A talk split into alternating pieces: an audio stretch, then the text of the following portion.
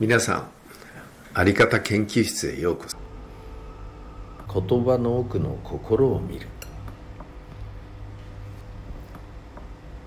小さな子供たちがあんなもの欲しくないもんとか何々ちゃん大嫌いよく言うことです。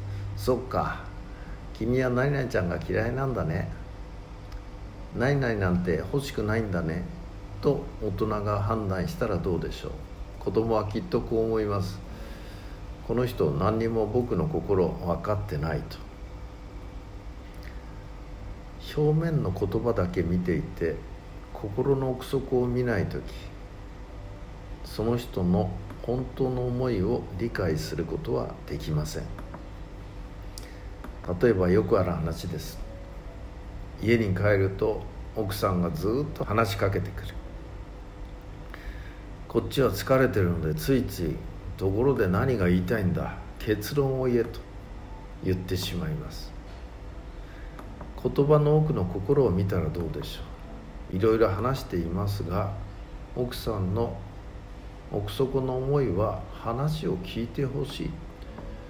自分を理解してほしいということです。世の中の男性の多くはそこをどうも理解しないでつい結論は何だ？すぐ言えと言います。すると奥様にこう言われます。あなたは私のことを分かってないって。いや分かってないのは君の方だと。君が何を言っているか分からない。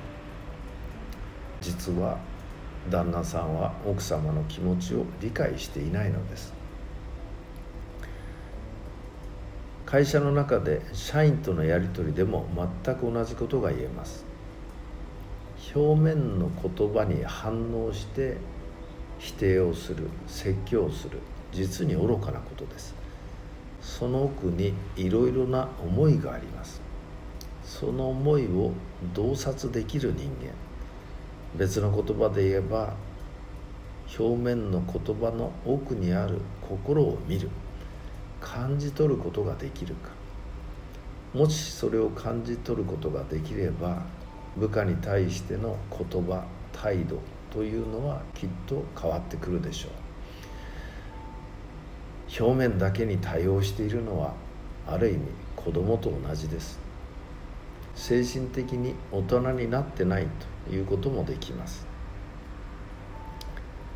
何か不思議なこと理解できないこと変なことを言われた時にところでこの人は奥底で何を考えてるのかな？何を悩んでるのかな？何を訴えているのかな？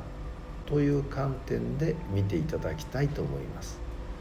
その意識を持っていれば必ずそれは見えるようになると思います。ありがとうございました。